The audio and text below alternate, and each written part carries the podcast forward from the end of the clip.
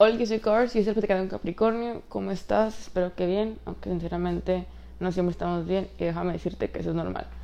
El día de hoy, ya sé, estuvo ausente como por dos semanas. Estaba en semana de exámenes. Bueno, ni siquiera tengo exámenes. Era de los finales, así que I'm sorry. Y esta semana acabo de ir a presencial. Bueno, la semana pasada, técnicamente. Así que estuvo padre. Porque la neta Hagan de cuenta que yo no soy una persona que socialice mucho. Ya sé, qué extraño, ¿no?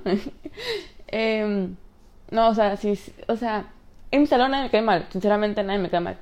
Pero no me llevaba con todos. Y en el grupo, cuando nos dividieron, todos mis mejores amigos, bueno, amigas, eh, sus apellidos son con A y yo soy con M. Así que, pues, obviamente no vamos a estar en el mismo grupo. Y pues ya, se dije, ni modo, en pues me tocaba con gente que sí conocía y me caía bien. Fui dos días la semana pasada. Fui al laboratorio. Me enamoré del laboratorio. O sea, esto me demuestra que claro que quiero estudiar medicina. Me enseñó la pasión que le voy a agarrar. Porque, o sea, ahorita la tengo. Pero, o sea, esto es fácil, nada que ver con lo que voy a ver más adelante, ¿no? Adelante estar mucha presión, muchos trabajos, yo sé. Pero sí, desde ahorita ya estoy agarrando una fascinación, una pasión. Imagínate ya los temas difíciles. Uf. Este, profesor es otro rollo, ¿no? Ahí sí ya no me quiero meter. eh, pero no, o sea, con la gente, ok. Me llevé tan bien. O sea, acá de que nos unimos bien chilo. Fuimos, fuimos, el primer día fuimos 11 el grupito éramos nueve, bueno, éramos ocho, o sea, súper chilo. Y el otro, el siguiente día fuimos eh, como 14, también éramos como 10, o sea, porque éramos, somos dos grupitos, que ajá. Pero está súper padre, pues, porque estoy conviviendo con gente que, o sea, no me, o sea, sí conozco y me caen súper bien, o sea, amo, estoy amando esto porque yo no soy así. Yo casi siempre es como que mi grupito ya está ahí, pues. Pero no, o sea, ya estoy como, no está como estoy casi, o sea, literalmente yo sola, no estoy con mi mejor amiga. No sé, se siente diferente. Pero yo estoy amando esto. Este mes, neta, noviembre va, o sea, súper bien. Amo noviembre. Por cierto, no he puesto la de noviembre sin ti y no la pienso poner porque ahí estoy atrayendo malas cosas. Chicos, si quieren buenas cosas, cambien su playlist porque es lo que el inconsciente escucha. Cambien sus playlists. Les recomiendo DPM de Kenny García. Amo esa canción ahorita. Está, uff, todos los días. Claro que escucho a Adele. Claro. Y me siento como señora divorciada. Mi segundo divorcio, millonaria, claro, porque pues no fue muy prenupcial. Yo estoy amando. He prendido velas, la flama hermosa, alta, no se mueve tanto. Mi casa y yo estamos vibrando al mismo tiempo. Y es buen fin, así que aprovechen las ofertas. El día de hoy, ahora sí, después de esa introducción de que hice en las dos semanas que no grabé, es de el fracaso. Este tema ya lo había hablado, pero se borró el capítulo y fue, es como que ironía de la vida, que esto, no considero esto como un fracaso, pero al principio era un fracaso porque en junio lo había empezado, hice un capítulo y ya no, no tenía ideas, no tenía nada que escribir, no tenía nada que, bueno, no, no escribo nada, no tenía nada que decir pues. Y lo retomé ahorita, pues en agosto, o no sé cuándo empecé a grabar capítulos, neta. Pero nomás sé que ya van, con este ya van 11. Este. Y paré un tiempo cuando volví a grabar. Paré un tiempo porque ahí sí se me complicaba mucho y la neta no tenía. No había temas ni tiempo de hablar y cuando decidí retomarlo, había hablado del fracaso. Tenía un capítulo de 40 minutos y se me borró. Ya les había comentado esto. pues ahora se los vuelvo a, como me volví a ir, pues se los vuelvo a retomar el tema, porque esta vez no se me va a borrar. Y esta vez como andamos vibrando alto, no andamos con miedos al éxito, andamos sin miedo al éxito, vibrando alto. El fracaso, el fracaso, ok. El no en las cosas, si no las haces, ya lo tienes garantizado. Por ejemplo, está este ejemplo. No, pues ya tengo este 30 años y a mí me hubiera gustado este haber estudiado, no sé, una carrera, medicina, porque es lo que yo quiero, ¿no? No, pues son 10 años. Imagínate, graduarte a los 40 de medicina. Güey, vas a tener 40 de todas maneras y no te vas a ver, no vas a tener título de medicina. ¿Qué prefieres? ¿40 y con título de medicina o 40 sin título y estarte frustrado por algo que no hiciste? El no en las cosas ya lo tienes. Si las haces es para ganarte el sí. Yo ahorita estoy planeando hacer un negocio.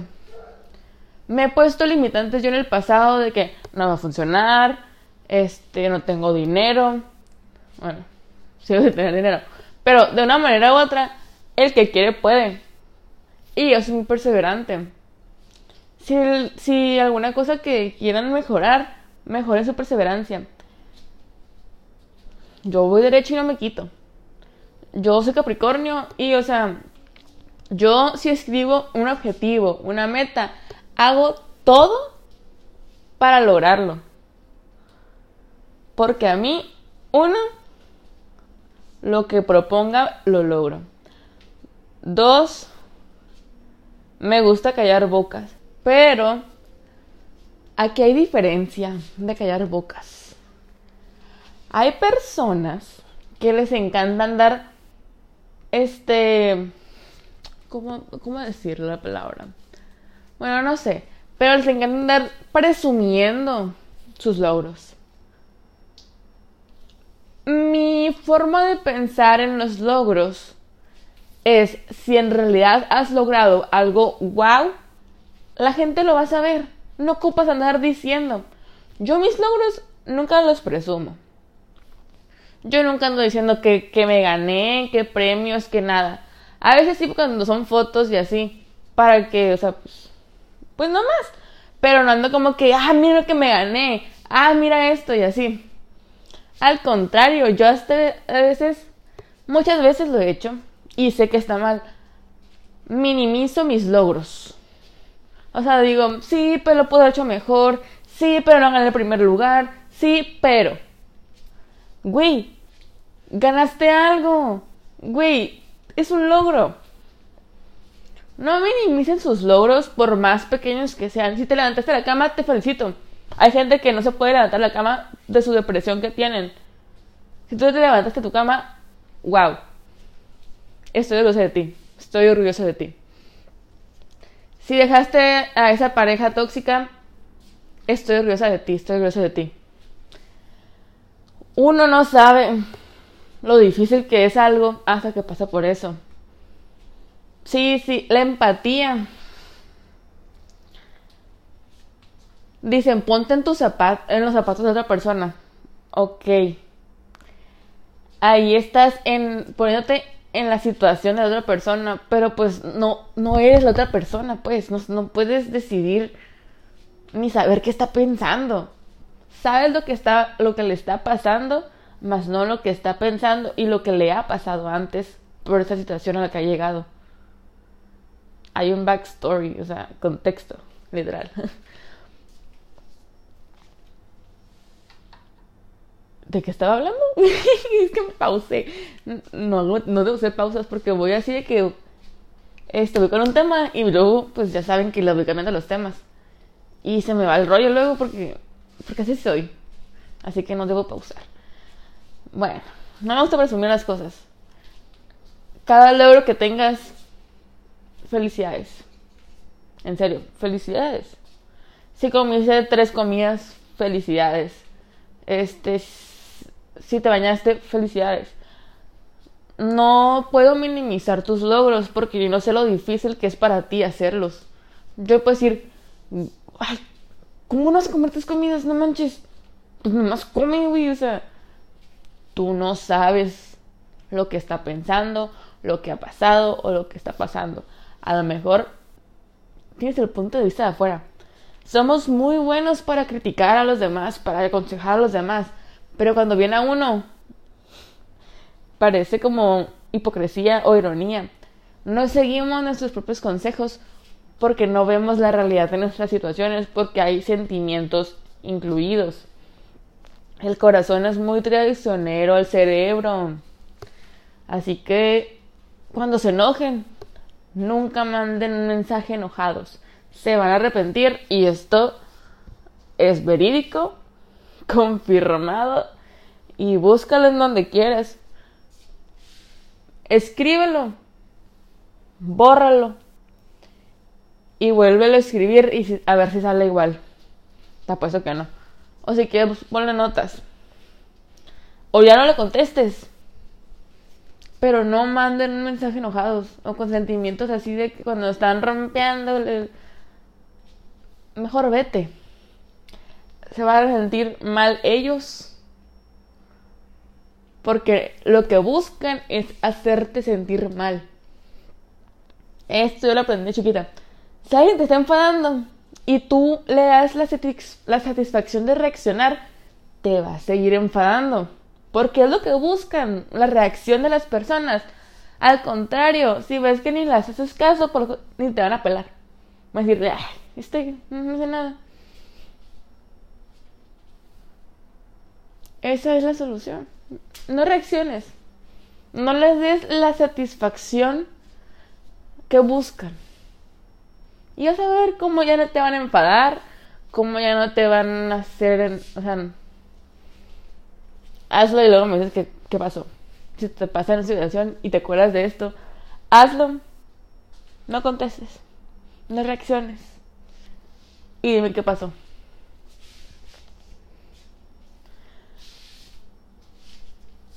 Si estás pensando, debería no sé, es que es que el fracaso puede ir de muchas cosas.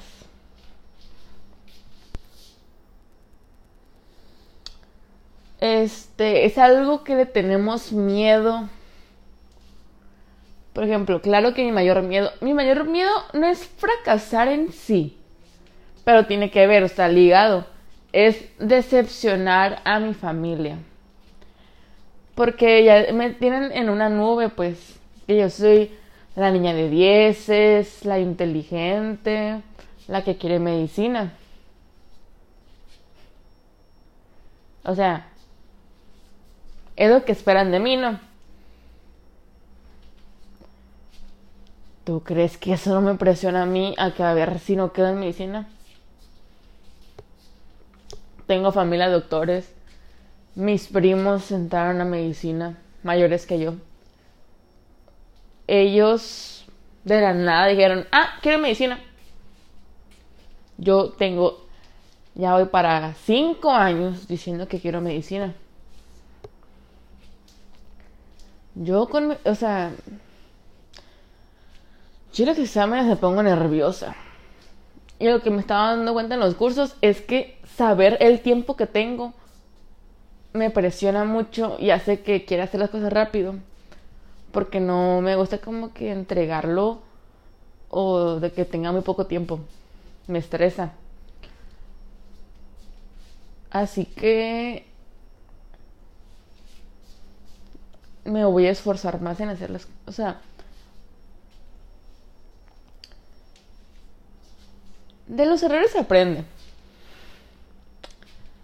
Eh, nadie es perfecto. Todos hemos cometido errores sentimentales, o sea, en cualquier aspecto, en algún punto han cometido errores. O sea, todos, todos, todos, todos. Todos. Créeme que todos. Si alguien dice que no, está mintiendo. Y ya déjate ahí porque te está mintiendo. Eh, fracaso. Ok. No te puedo decir este una manera de cómo no fracasar. Porque, pues. No la tengo. O sea, no, no tengo una fórmula que dice, esto, no vas a fracasar. Vas a. Vas a. No tengo un consejo millonario, como diría Master Muñoz. Este. ¿Por qué no? O sea, soy una chica de 17 años. No te puedo dar muchos consejos, te estoy dando mi opinión de cómo veo las cosas. Por algo es platicando con un Capricornio, no es platicando con un especialista o una psicóloga o algo. No, o sea, si quieres respuestas filosóficas, creo que has equivocado del lugar. Aquí es punto de vista de un Capricornio, de una Capricornio de 17 años. Todo el mundo va a tener un punto de vista diferente. Por ejemplo, para alguien fracasar es su peor pesadilla. Claro, o sea, a nadie le gusta. A nadie le gusta fracasar. Pero es parte de. De ahí aprendes, ¿sabes? Por ejemplo, siento que eso también te ayuda a ser mejor. Me acuerdo que cuando estaba en un taller de robótica, yo estaba en la parte de administración. Bueno, ajá, pues estaba, todavía estoy, pero en ese entonces pues estaba. Y éramos como seis personas. Y nuestra mentora se le hizo buena idea ponernos como tipo en un ranking. Cada semana, ranking semanal tipo. Cada semana nos cambiaba de lugares. Dependiendo de nuestro rendimiento en, en cuestión de conseguir patrocinios y así. Teníamos que hacer llamadas diarias para conseguir patrocinios. Este. Sin saldo yo, ¿eh? Yo nunca tengo saldo en el teléfono. Siempre marco por cobrar. Pero ese semestre ya le dije a papá que me pusiera saldo. Y así me puso. Y. Porque luego me regaña. Porque me dice, busca esto y yo no tengo internet. Y mi papá y me hace celular. Porque su celular no me deja compartir datos. No sé qué rollo. Pero bueno. Y o sea, yo nunca estuve en el de abajo llegué, a, éramos seis, llegué a estar en el quinto. Pero estuve como tres semanas en el segundo y en el tercero. En el primero siempre estaba una compañera que era, hagan de cuenta que éramos puros de primero y una de tercero, así que pues era la más grande. Y ella siempre estuvo en primer lugar, porque pues era la que más podía ayudar en sí, porque sabía más pues que nosotros. Así que estar en segundo o en tercero era como estar en sí, en primero o en segundo de nosotros.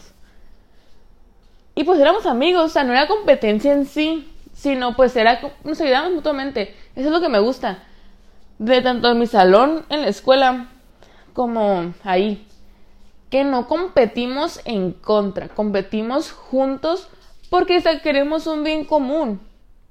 Todos queremos ir a la competencia, todos queremos aprobar el semestre hay otros salones, este, por ejemplo, me han contado que otros salones son bien competitivos, no se pasan las tareas, no se pasan las tareas, no se dicen nada, no se ayudan y de que se pelean y se preguntan qué primero tienes tú, qué sacaste en tal materia, sí. Nosotros no, es como que, hey, en el grupo del salón, hey, pasen esto, se lo pasamos.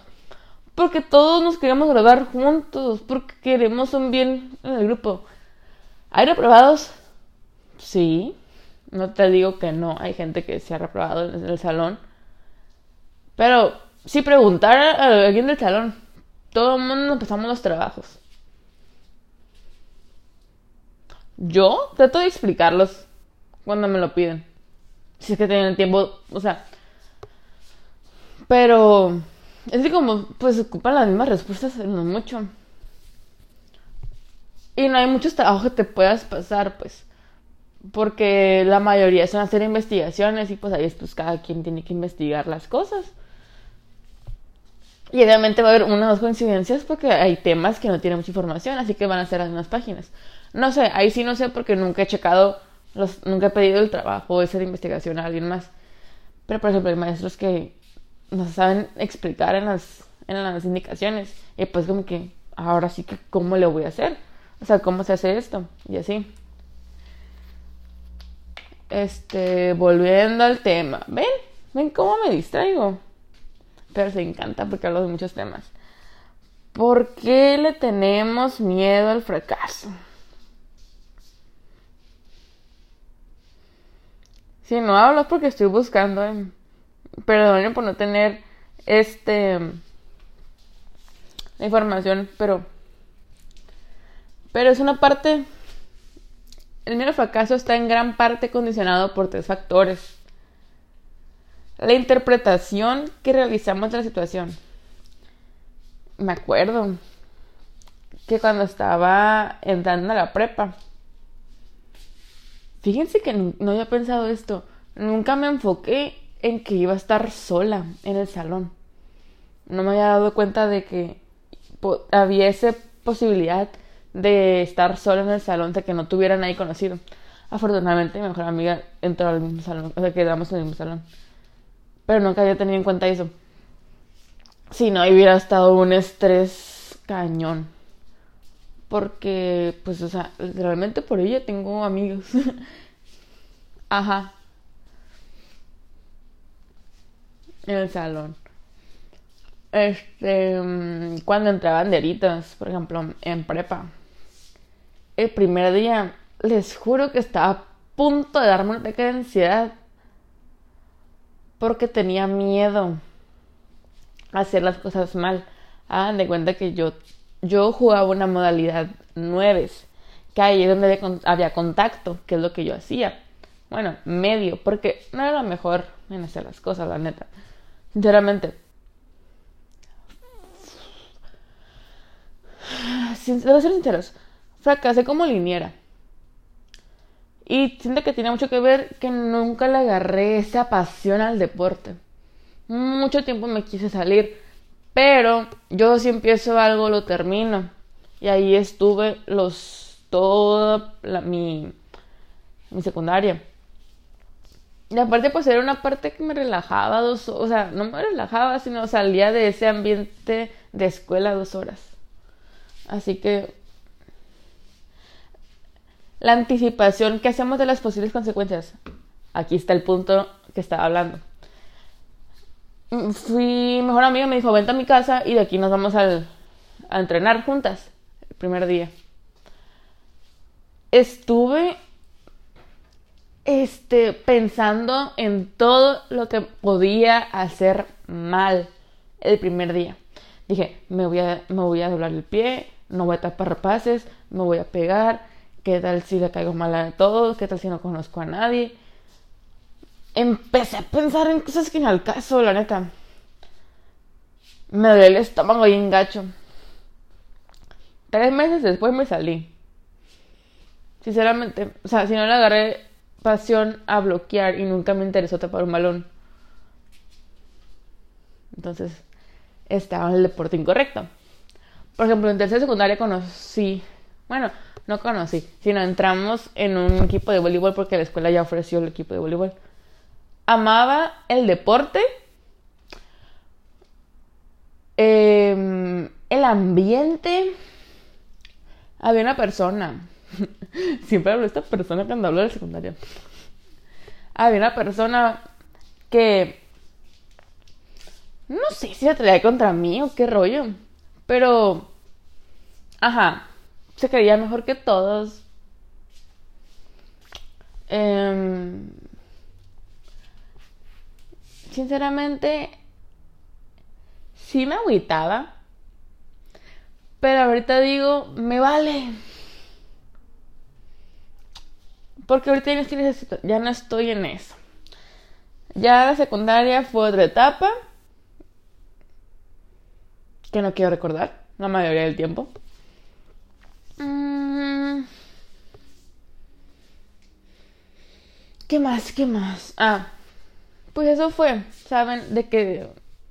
Y aparte no tenía tiempo, porque como entré el taller de robótica, no tenía nada de tiempo para andar jugando un deporte que no me gustaba.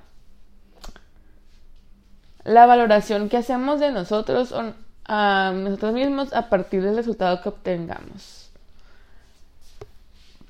En los exámenes me pasa de que digo, ay no, tengo que estudiar bien porque si saco una...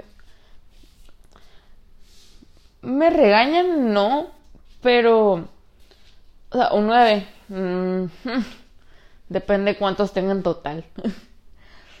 Por ejemplo, este, este, este semestre he puesto la barra alta y ya no me gustó porque he tenido puro 10. Así que van a esperar que siga teniendo puro 10 en el semestre siguiente. Pero sí, les quiero decir que en la uni no va a ser así. Yo lo sé. Los que están en la uni lo saben. Es otro rollo muy diferente. La prepa es un rollo, la secundaria fue otro rollo y la uni será otro rollo. No es la misma dificultad de las materias. Este, son profesores muy diferentes cada uno. Volviendo al fracaso. Podemos evitar exponernos a determinadas situaciones. Claro, tampoco estás a meter en algo que estás 100% que vas a fracasar o que no va a funcionar. O sea, tampoco te estoy diciendo que si gente te dice que no va a funcionar, no va a funcionar. Porque ya saben que están los videos de que la gente me decía que no podía y mírenme, aquí estoy. Claro que sí. Digo, si tú crees que va a funcionar y vas a poner todas las ganas del mundo, te vas a enfocar en eso, adelante. Adelante, o sea, Tienes la fórmula. Pasión, tiempo, dedicación.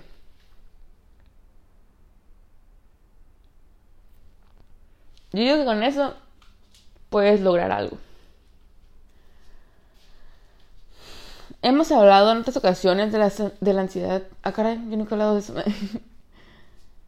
Este es un mecanismo que nos permite ponernos en estado de alerta. Ah, pues eso me pasó a mí cuando iba a entrar al campo ante un peligro. Pero en ocasiones este mecanismo falla, por así decirlo, que está entre comillas, y se convierte en una respuesta desadaptativa al activarse sin que haya un motivo real para hacerlo.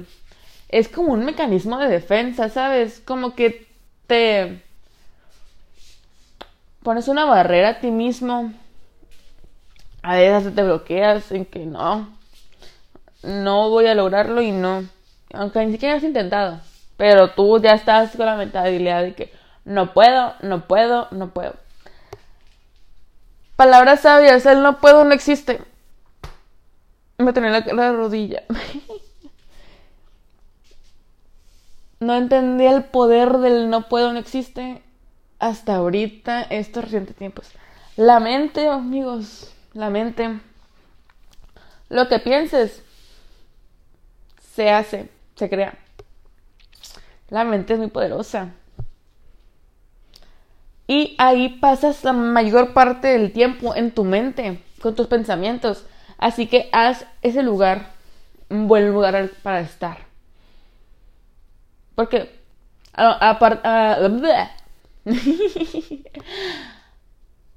porque ¿A poco tú estás en un lugar donde no te gusta estar, donde no estás cómodo o donde están diciendo puras cosas feas? Nada, ¿verdad? Bueno, si es en tu casa, pues ahí sí, I'm sorry. Pero no, ¿verdad? O te vas. O no estás ahí. Haz tu cabeza un safe space. O sea, tienes que cambiar tu mentalidad, la neta, para poder cambiar tus emociones tu actitud. La mente afecta mucho tanto para bien o para mal. De igual modo, realizar una interpretación inadecuada de una situación nos podría llevar a evitarla, por considerar que el riesgo es excesivo y que no estamos en disposición de afrontarlas. También en ocasiones amplificamos las posibles consecuencias de cometer un error al enfrentarnos a la situación, anticipándonos a los resultados y haciendo previsiones con una visión catastrófica y negativa. Aplicamos el dicho popular, piensa mal y acertarás. ¿Ven lo que les digo? Pensamos que tener éxito o fracasar nos define como personas. Güey, a nadie le importa. Créeme que está cada quien más enfocado en cómo no fracasar ellos. Que se van a dar cuenta. Claro, mucha gente se va a enfocar a lo mejor. Por ejemplo, lo que les decía ahorita de mis 10 y 9. Si tú ves una boleta 10, 10, 10, 9, 10, 10, 10, ¿en qué crees que te vas a enfocar? ¿En los 5 dieces o en ese 9? En ese 9. Y eso es triste, la neta. ¿Por qué te fijas en tu único fallo si tienes 5 cosas buenas? No vemos eso. No vemos eso. Y nos enfocamos en las malas o en lo negativo. Güey, tuviste 10, 5 materias. Ok, esfuérzate la siguiente para ya tener 10 en esta. Pero tuviste 5 dieces. No te enfoques nada más en, ah, estuvo 9. Ya sé que no todos aplican esto. Ya sé que, ay, qué presumida, tienes 10 y 9. No lo hago por eso, sinceramente. O sea, nunca he presumido mis calificaciones. Y hay gente que he visto que publica siempre sus boletas, su historia académico. Felicidades que tengas 10, sinceramente, no soy envidiosa. Felicidades que tengas 10. No me importa. O sea, a mí es como que, ah, qué padre, se tuvo 10, qué chilo. Qué inteligente, no me lo esperaba. Pero yo cuando, yo siento que si lo hago, la gente a pesar de que, ah, qué presumida Mm, y por eso no lo hago, sinceramente. En definitiva, tras el miedo al fracaso, hay una visión catastrófica y negativa que se presenta de manera recurrente y automática. Es que es automática ese mecanismo de ¿qué pasaría si? Pero va a pasar esto y así, que nos bloquea a nosotros mismos. Este, promoviendo que nuestra lectura de las situaciones nos vaticine un futuro de fracasos constantes.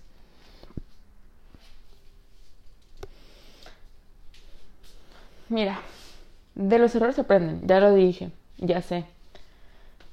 Pero es la única manera que vas a aprender cómo hacerlo bien. Puede a lo mejor que nunca falles. Hay gente que va a preferir fallar estando abajo. De que ir subiendo dos, tres y falla. Y falla. Y hace bien abajo. Falla como los grandes. No falles desde el tercer piso, falla desde el penthouse. Algo así era la frase. no me acuerdo muy bien, pero algo así era de Harvey Specter. Que, que te quiten. Claro, va a doler más la caída, pero ya lograste ir hasta el penthouse. No, en el tercer piso ya te caíste y ahí te quedaste estuviste hasta el penthouse y vas a querer volver al penthouse. Fracasar es lo mismo que cometer errores. La diferencia, según el autor al que consultes, si hay. Es importante. Bueno, lo importante no es la definición de uno o el otro, sino lo que representa en relación a nuestros pensamientos, conducta y emociones. Todos cometemos errores. Es normal. En pocas ocasiones disponemos de todos los datos sobre los factores y elementos, de tal modo que lo único que podemos hacer al afrontarla es tomar una decisión a partir de la información de la que ya tenemos. Si esta decisión nos informa de que hemos cometido un error, habremos ampliado los datos y estaremos en disposición de evitar ese error en futuras situaciones. Es lo que se llama ensayo-error y es un proceso normal en el aprendizaje. trial error en inglés. Lo decisivo es considerar que cometer un error es un fracaso.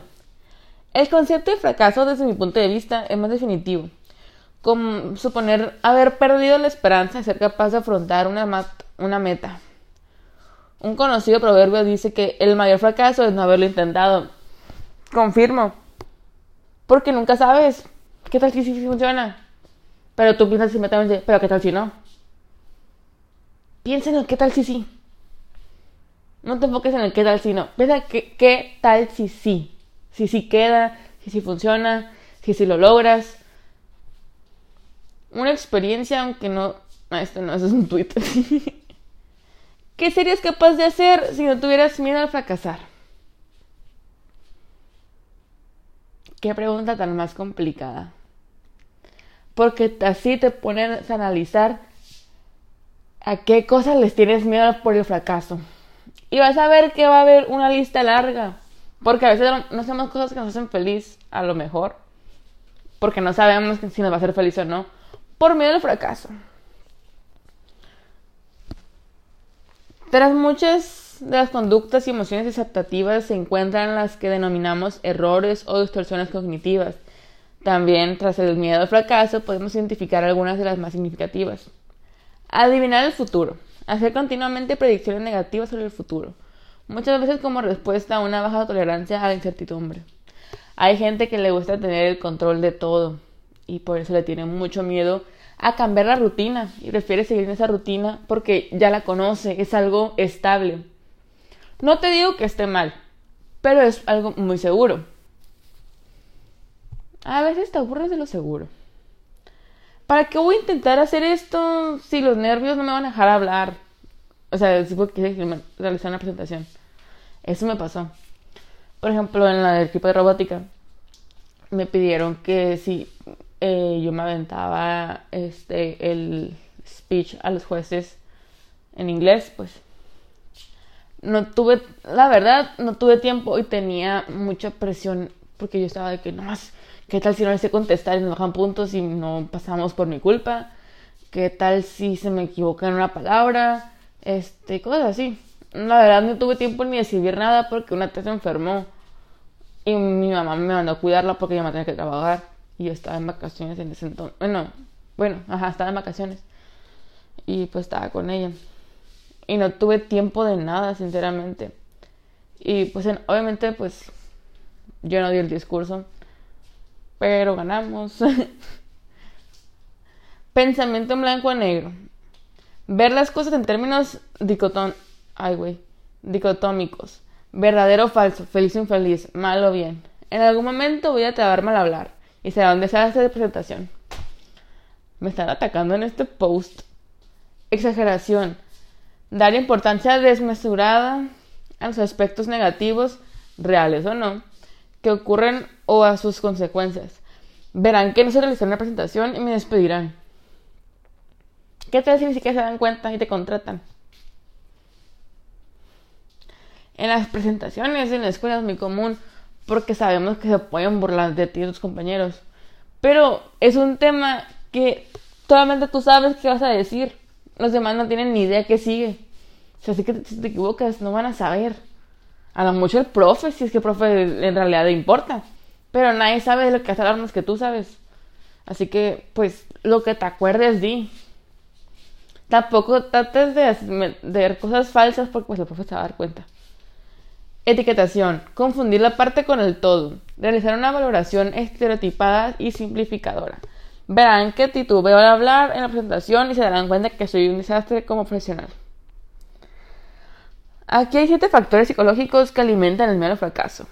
Perfeccionismo, baja autoconfianza, centrarse solo en los resultados, baja tolerancia a la frustración, exceso de autocrítica, no ajustar expectativas y necesidad de aprobación. Yo cumplo con varios de los requisitos de esto. El mayor error que puedes cometer es tener continuamente miedo que cometerás, cometerás uno. Hay que establecer metas realistas y alcanzables. Si tienes sueños, ponlo como meta y luego la meta como plan y el plan, cosas por hacer. Ve haciendo la lista más chiquita, porque de poquito en poquito se hace mucho. Considera el fracaso como una oportunidad de aprendizaje. Ya viste que esto no funciona, así que ya vas a intentar con otra cosa. No te recrees en tus errores. Si sí me pasa. No digas no puedo. ¿Qué les dije? Si bien inteligente, gana. No te exijas un resultado perfecto. Puede que sí lo tengas, pero no te lo exijas. O sea, si te equivocas en unas cosas, pues tente eso. Bueno, eso es todo por hoy. Espero les haya gustado. Los quiero mucho. Un beso. Bye bye.